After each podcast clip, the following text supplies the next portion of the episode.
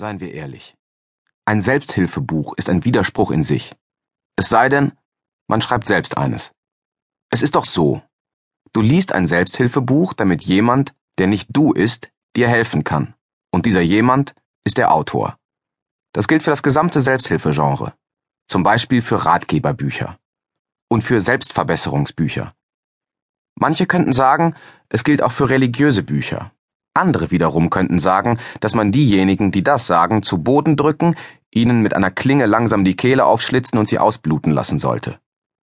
Es ist daher wohl das Klügste, bei dieser Unterkategorie divergierende Ansichten einfach festzuhalten und schnell weiterzumachen. Nichts vom bisher Gesagten bedeutet, dass Selbsthilfebücher nutzlos sind.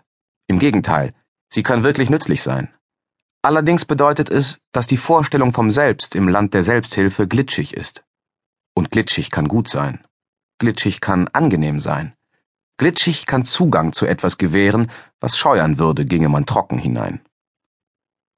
Dieses Buch ist ein Selbsthilfebuch. Sein Zweck ist, wie im Titel angegeben, dir zu zeigen, wie man stinkreich werden kann im boomenden Asien. Und dafür muss es dich finden. Dort, wo du eines kalten, tauigen Morgens fröstelnd unter der Pritsche deiner Mutter auf der gestampften Erde kauerst. Dein Unglück ist das eines Jungen, dem man seine Schokolade weggeworfen hat, dessen Fernbedienung die Batterien fehlen, dessen Roller kaputt ist, dessen neue Turnschuhe gestohlen worden sind. Das ist umso bemerkenswerter, als du in deinem bisherigen Leben noch nichts davon gesehen hast. Das Weiß deiner Augen ist gelb, die Folge eines erhöhten Bilirubinspiegels in deinem Blut. Das Virus, das dich befallen hat, heißt Hepatitis E. Sein typischer Übertragungsweg ist fäkal-oral. Lecker. Es tötet nur ungefähr jeden fünfzigsten, daher wirst du wahrscheinlich wieder gesund. Aber im Moment ist dir, als müsstest du sterben. Deine Mutter hat solche Zustände schon oft erlebt, jedenfalls ähnliche. Daher glaubt sie vielleicht nicht, dass du sterben wirst. Vielleicht glaubt sie es aber doch. Vielleicht befürchtet sie es. Irgendwann stirbt jeder.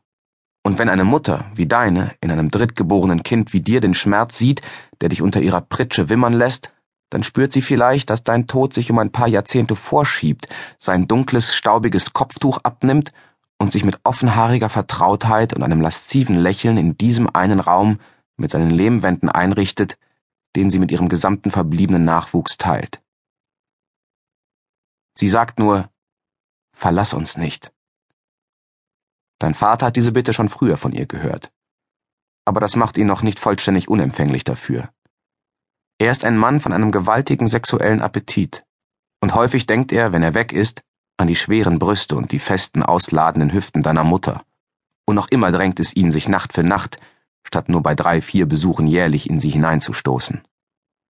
Auch gefallen ihm ihr ungewöhnlich derber Humor und manchmal auch ihre Gesellschaft und obwohl er ihren Jungen nicht eben häufig Zuneigung erweist, sähe er es doch gern, dass du und deine Geschwister groß werden.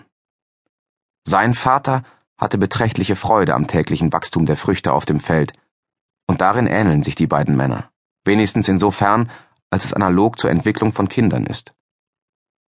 Er sagt, ich kann es mir nicht leisten, euch in die Stadt zu holen. Wir könnten bei dir in deiner Unterkunft wohnen. Ich teile mein Zimmer mit dem Fahrer. Er ist ein masturbierender, kettenrauchender, blähender Schwesterficker. In der Unterkunft gibt es keine Familien. Du verdienst jetzt zehntausend, du bist kein armer Mann. In der Stadt ist man mit zehntausend ein armer Mann. Er steht auf und geht hinaus. Dein Blick folgt ihm. Seine Ledersandalen sind hinten offen. Die Riemen schlackern herum, seine spröden Fersen voller Schwielen, hart, gleich Krustentieren. Er tritt durch die Tür auf den offenen Hof, der das Zentrum des Compounds deiner Großfamilie bildet. Unwahrscheinlich, dass er dort in Betrachtung des einen schattenspendenden Baumes verharrt, der im Sommer labend, aber jetzt im Frühjahr noch hart und kümmerlich ist. Möglich, dass er den Compound verlässt und sich zu der Böschung begibt, hinter der er gern seine Notdurft verrichtet, sich hinhockt und kräftig drückt, um den Inhalt seines Darms hinauszupressen. Vielleicht ist er allein, vielleicht aber auch nicht.